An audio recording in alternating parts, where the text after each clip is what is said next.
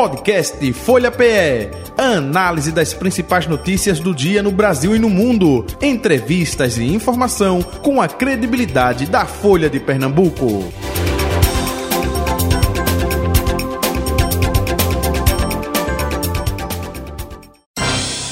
Folha Política. Deputado estadual Henrique Queiroz Filho, deputado estadual do PP, com a gente a partir de agora. Deputado, muito bom dia.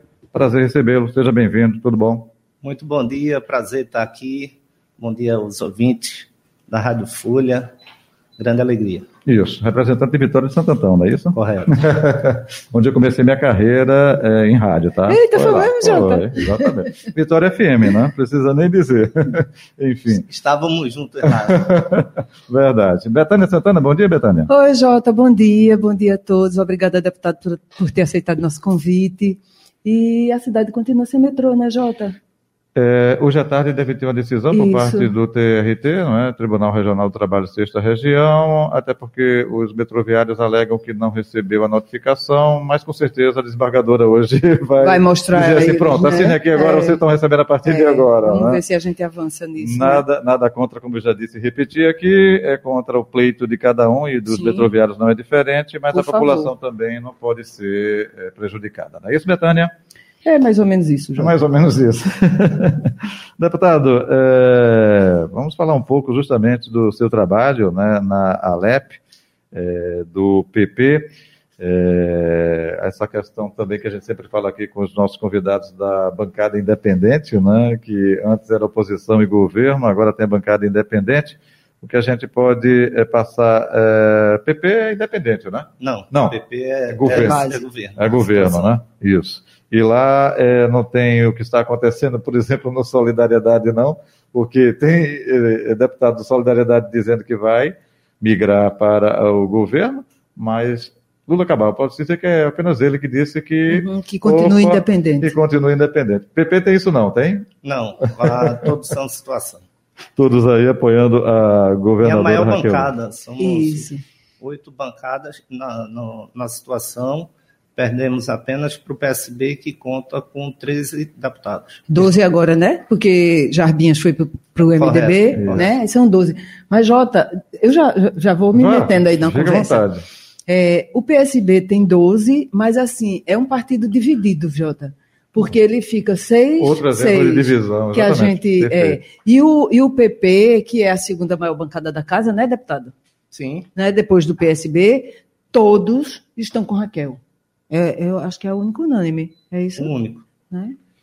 E, e- e, é, é, esse apoio é desde o início, é isso, deputada? Desde o início, o apoio dado pelo PP foi desde a campanha, no segundo turno, é, que sinalizamos o apoio para a candidatura da então candidata Raquel e agora governadora. Então, desde o segundo turno, o PP inteiro esteve com Raquel Lira, Uhum. atual governadora. Isso, o senhor falei aqui de Vitória de Santo Antão e região, claro, logicamente. É, como o senhor está vendo esses primeiros meses aí, sete meses do governo Raquel Lira, e até aproveitando, é, Vitória de Santo Antão está sendo contemplada pela governadora?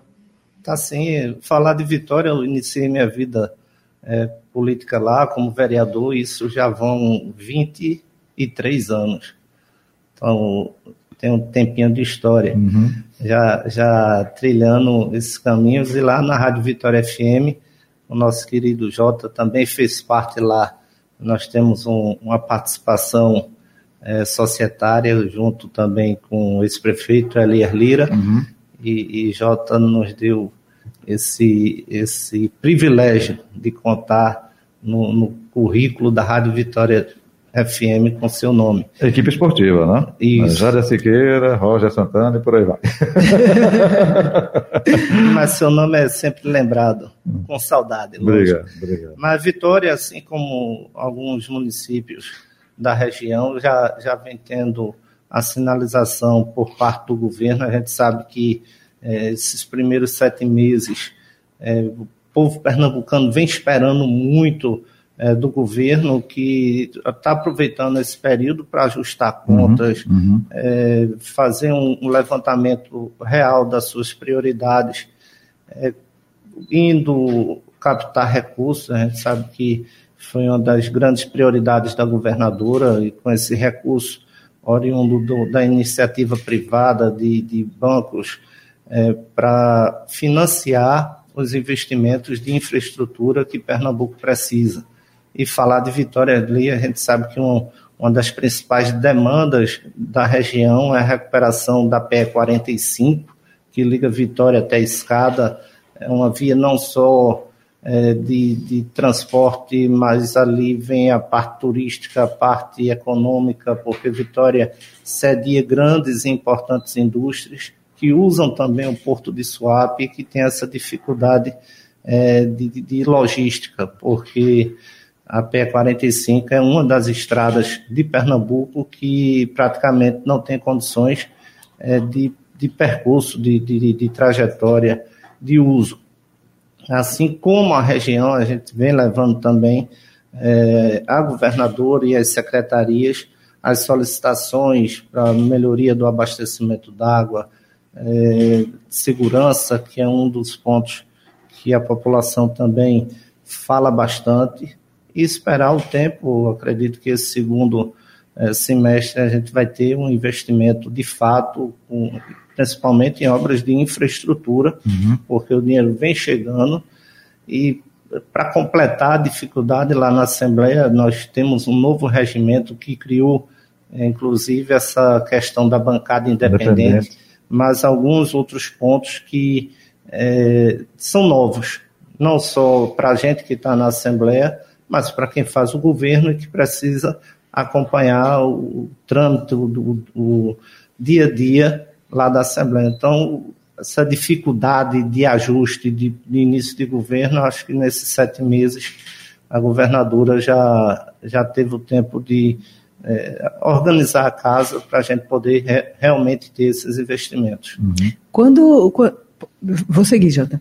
Quando o senhor fala assim desses pontos do regimento que trouxeram dificuldade, o senhor lembra o prazo de ampliação das emendas? É isso de, das discussões para apresentação de emendas e tal? Também? Não, não apenas isso, mas é, dá uma independência maior às bancadas de situação de oposição e a independente que é, não é uma questão apenas de indicação dos líderes, é, de, dos líderes dessas bancadas, hoje os líderes partidários, eles têm também uma, uma questão da indicação, a divisão na composição de comissões, é, de divisão das matérias, isso tudo é, muda o, o, trâmite das matérias dentro da casa e às vezes causa um, um, uma dificuldade maior para que o governo dê andamento as suas pautas. Uhum. Mas o senhor, pessoalmente, considera que essa mudança foi positiva ou foi negativa no regimento?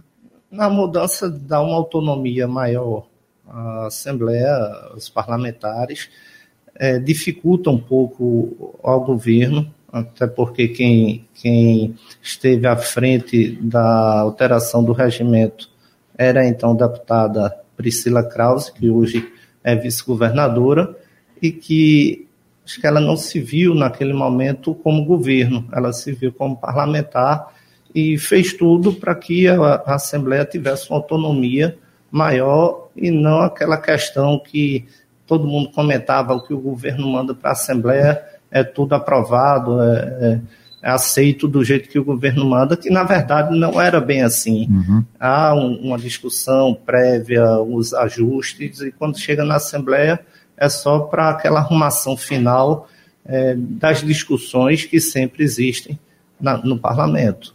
O, o, senhor acha que, assim, porque o primeiro semestre, claro, numa mudança de governo, depois de muito tempo, né, a gente teve 16 anos de PSB administrando o Estado, e aí você pega uma gestão com outro perfil, um novo perfil, e, independentemente do regimento, do novo regimento da casa, vários conflitos internos de reclamação de falta de diálogo, reclamação de interferências em tudo que é setor. O senhor acha que a gente vai ter um segundo semestre mais tranquilo, deputado? Não, o, com o diálogo, principalmente o que está acontecendo agora com um projeto importante que é de alteração do, do, das alíquotas de PVA, de ICMS, essa, essa discussão começou antes de chegar à discussão na casa.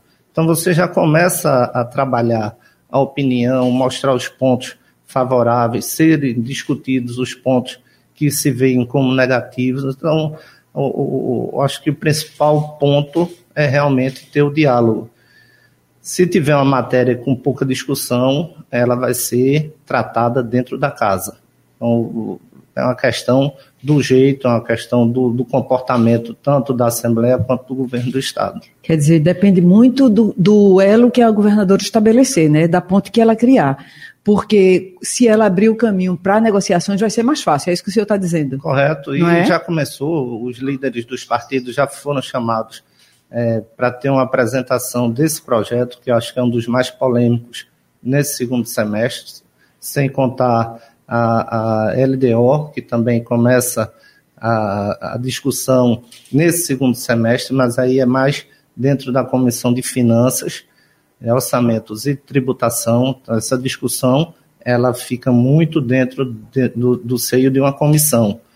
Mas o normal dentro do parlamento é ter isso, é ter é, é, os pontos de destaque que cada parlamentar vê como importante e isso depende do futuro do nosso Estado. E, e, e, a LDO, ela vai determinar o orçamento que a gente vai ter nesses próximos, no próximo ano, não é? Correto. A previsão de crescimento foi de 2,5%, é um ponto que a gente também está checando, que Pernambuco é, cresceu até mais do que isso, mas vamos contabilizar também o que vai aumentar na arrecadação com essa alteração na lei tributária orçamentária, é, para que os pontos discutidos, as prioridades que mereçam os investimentos maiores sejam contempladas de acordo com o, o real, a real arrecadação do Estado. O deputado, no, no semestre passado, numa, numa entrevista que a gente teve com a governadora, ela falou que havia que os deputados pediu um pouco de paciência aos deputados para a liberação de emendas. Disse que havia um estoque de pelo menos 150 milhões e que ela ia começar a liberar aos poucos. O senhor está no segundo mandato, não é? Correto. E aí o senhor já teria alguma emenda para ser liberada. Já foi liberada, deputado? O senhor já foi? A, as emendas que liberaram no ano 2023 foi referente, foram referentes ao orçamento 2023 mas temos ainda emendas de outros orçamentos que ficam empenhadas e elas são, o governo é obrigado a pagar. Então, foi, foram as alterações que fizemos e anteriormente outros parlamentares também fizeram. Na época, o governador Eduardo Campos, ele pontuou como emendas impositivas, isso obriga o governo a pagar, porque as emendas não são dos deputados, elas são voltadas a investimentos na educação, na saúde, na segurança, em infraestrutura. Então, condiciona e dá ao Estado a, a questão de ramificar os investimentos, e isso de acordo com o olhar de cada parlamentar. Certo, mas o senhor teve emendas liberadas? Desse ano, 2023, Sim. principalmente, acho que unicamente voltadas a melhorias e investimentos na saúde é, o município de Glória do Goitá, de Buenos Aires, e uma emenda que foi encaminhada por mim é, para a Universidade Federal de Pernambuco, para um convênio é, de um projeto de combate à cegueira.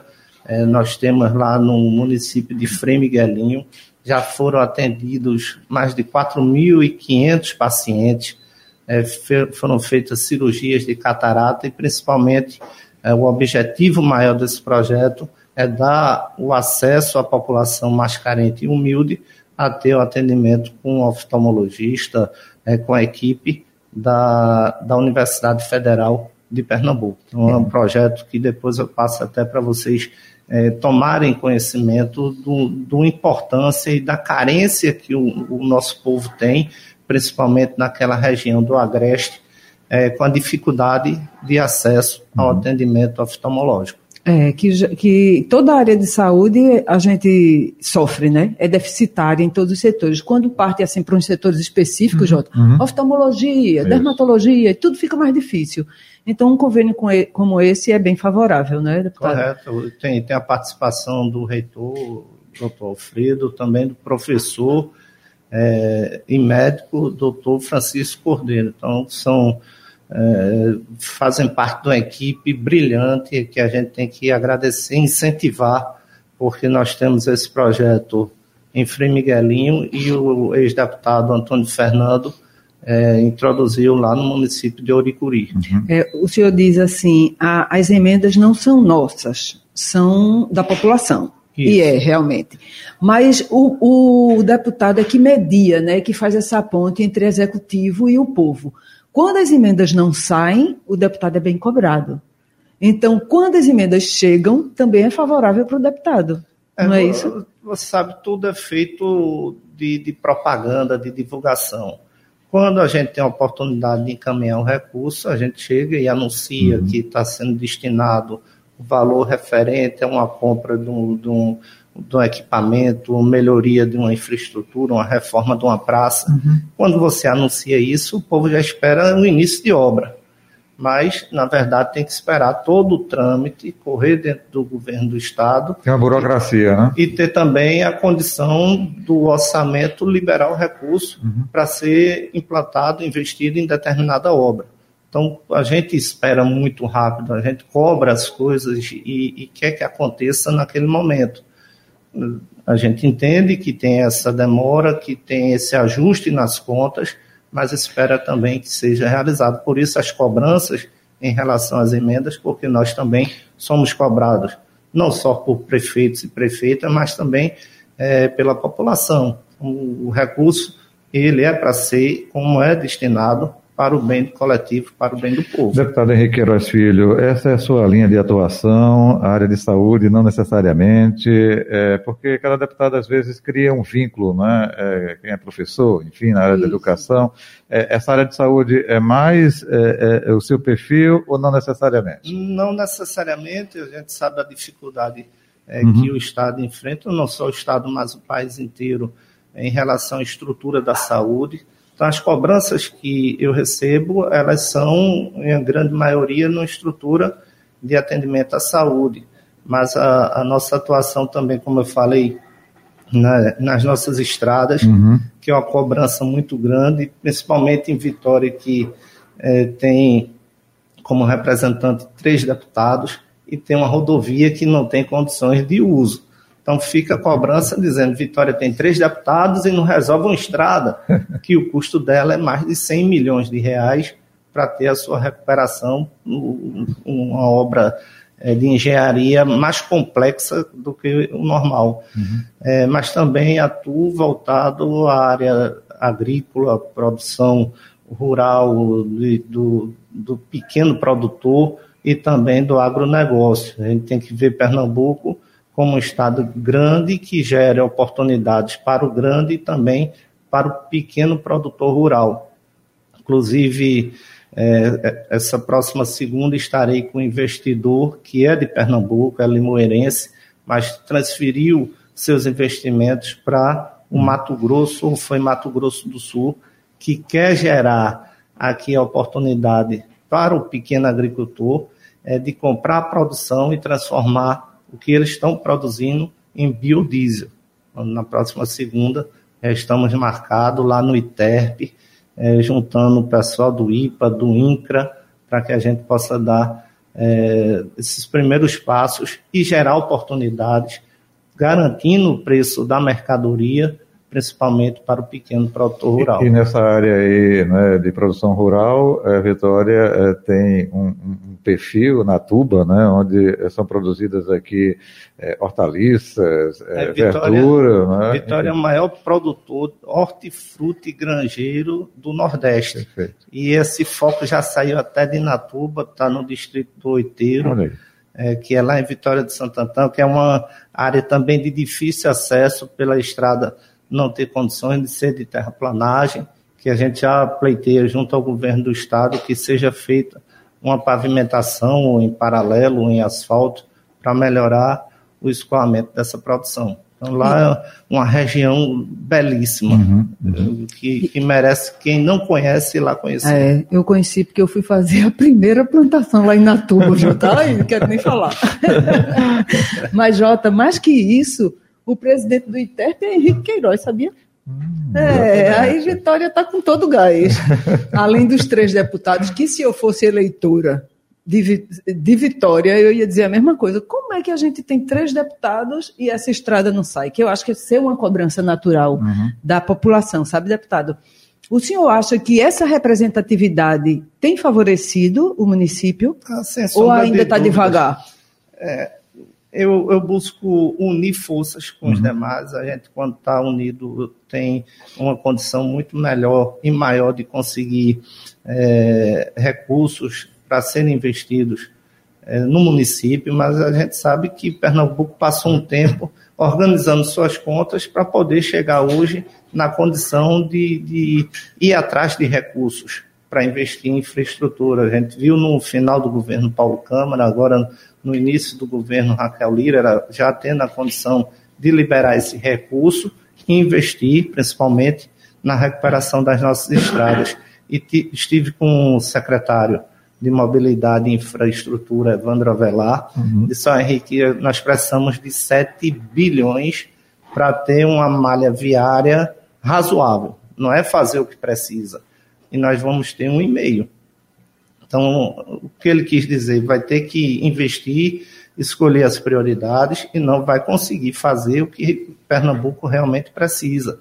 A gente tem um arco viário que uhum. tem é, que sair do papel, a gente tem essa triplicação da BR-232, uma obra feita de Vitória à Escada que custa 100 milhões de reais, um trecho de 35 quilômetros. Então, tem que fazer um malabarismo, um, acerto aí de contas para que uhum. Pernambuco, com o investimento que tenha, mesmo não sendo o, o, que se espera, mas que a gente possa dar condições de quem queira investir, é, quem for de fora, que enxergue Pernambuco como um estado com um real potencial de crescimento. A gente tem aqui a Tramontina, a gente tem Tramontina e Moreno, nós temos a, a Mondelez, a BRF em Vitória de Santo Antão, nós temos a Jeep em Goiânia, que para escoar os carros que são fabricados ali, eles não têm uma estrutura viária uhum. de acordo com as necessidades da empresa. Polo farmacoquímico e por aí vai. Só, só ganha dinheiro tendo um custo menor para transportar as suas mercadorias. E Pernambuco não favorece a isso. É, é, é, se você tiver alguma pergunta ainda nesse segmento, por favor, mas Não, eu gostaria, é, eu gostaria de pular justamente para a questão de 2024. Exatamente, Jota. É, me permita, o senhor falou aí que a cobrança é muito grande lá do eleitor. Olha, Vitória de Santa Antão tem três deputados, três deputados estaduais, não é isso? isso. E tem mais a deputada federal Isa Ruda, ah, do MDB, né? enfim.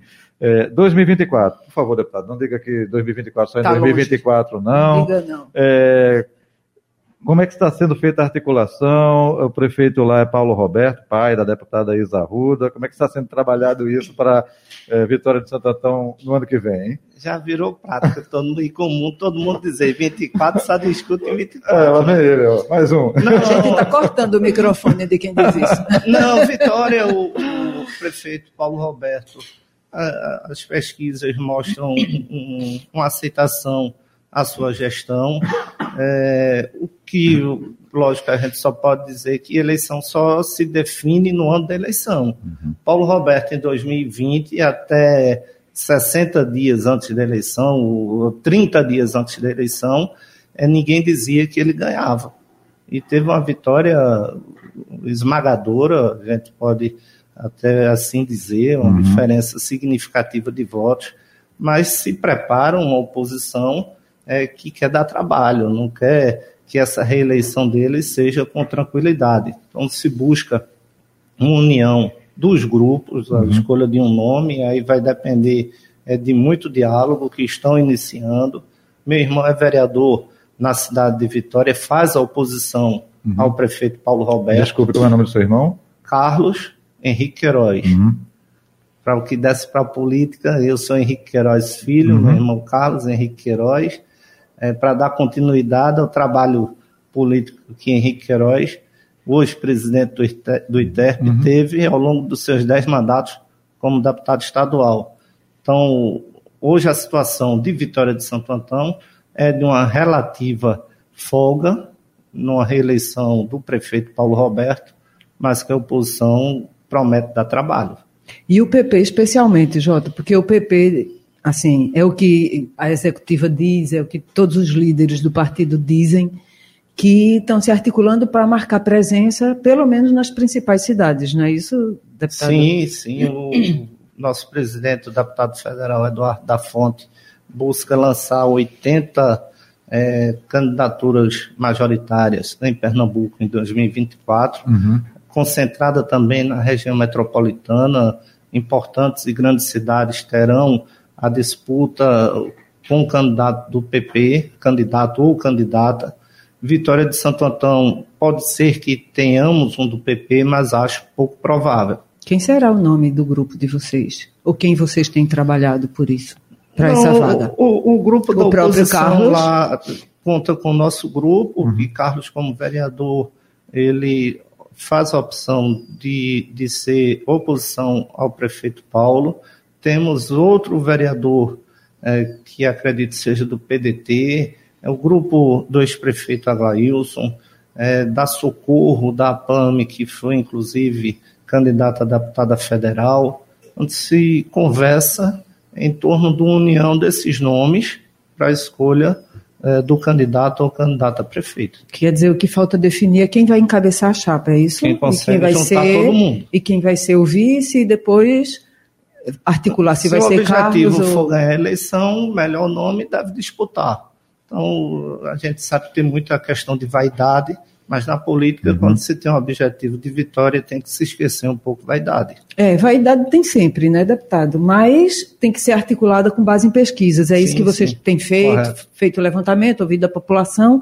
E essas pesquisas apontam quem a essa altura? Em 2023, a gente sabe que a gente está em 2023. Não, nós não, não temos o apontar de um nome, uhum. mas é, inicia-se um trabalho para que esse trabalho possa indicar o candidato majoritário. Uhum. Aí vai, ser, vai pegar fogo, é, Vitória. É, é, faz tempo, mas me recorde aí, me ajuda, deputado. É, você falou aí de Aglailson, foi prefeito de Vitória de Santo Antão, depois é, Elias Aglailson, Lira. Aglailson, é Aglailson o, o pai, o pai, depois, o pai veio Aglailson Júnior.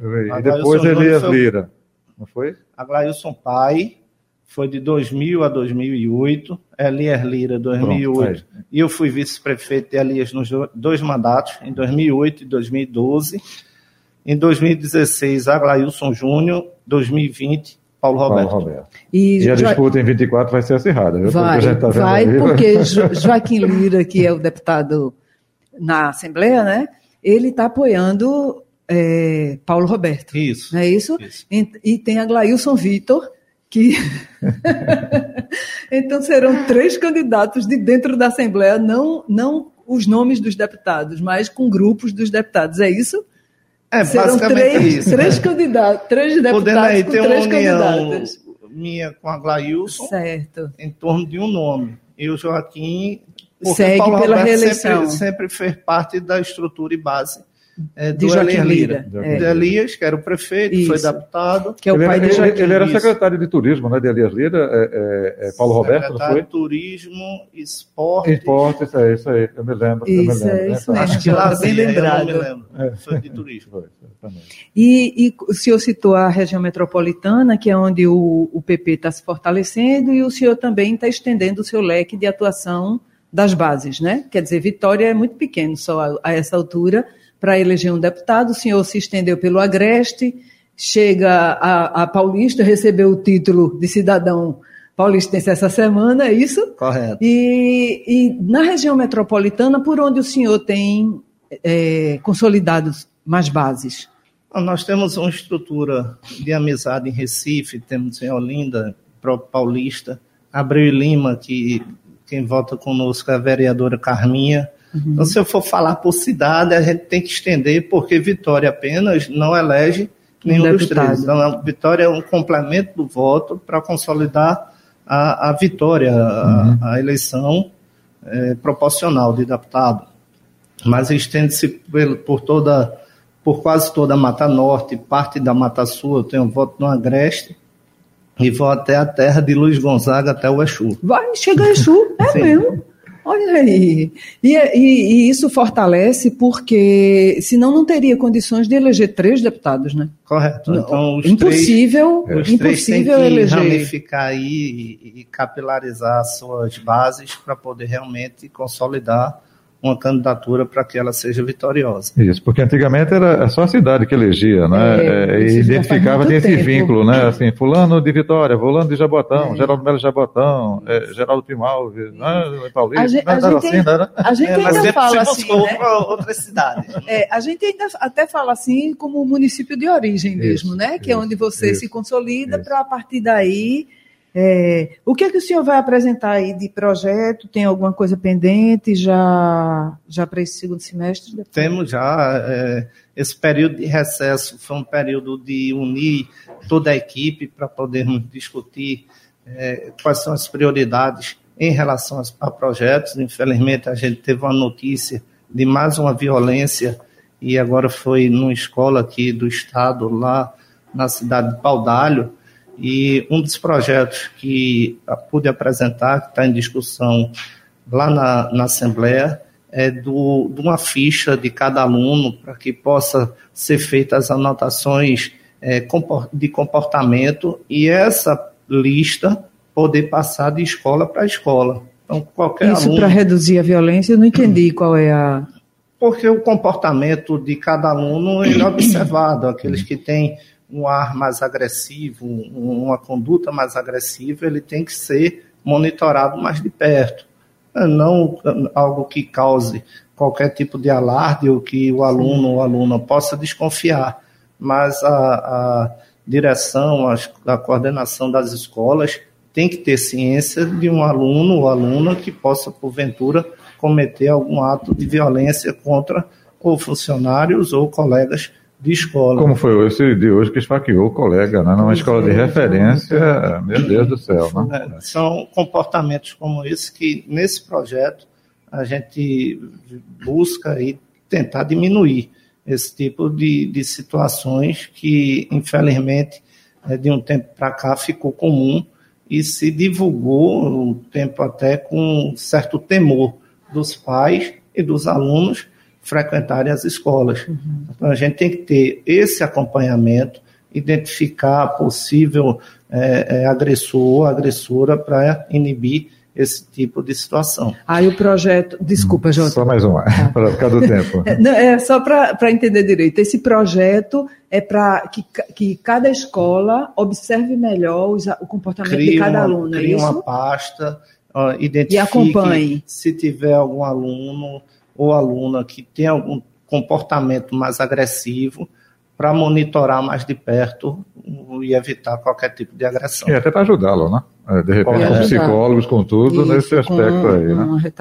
Perfeito. É, deputado Henrique Queiroz Filho, muito obrigado pela sua vinda e participação aqui com a gente. Saúde e paz, um abraço e até um próximo encontro. Hein? Eu que agradeço. Um abraço, Jota, Betânia, e a todos e todas que nos ouviram, nos acompanharam pelas redes sociais. Betânia, bom fim de semana até para a semana, não é isso? Eita, até para a semana, Jota. Bom fim de semana. Sextou. Sextou. Sextou total. Valeu. Final do Folha Política. Folha Política. Podcast Folha PE. Análise das principais notícias do dia no Brasil e no mundo. Entrevistas e informação com a credibilidade da Folha de Pernambuco.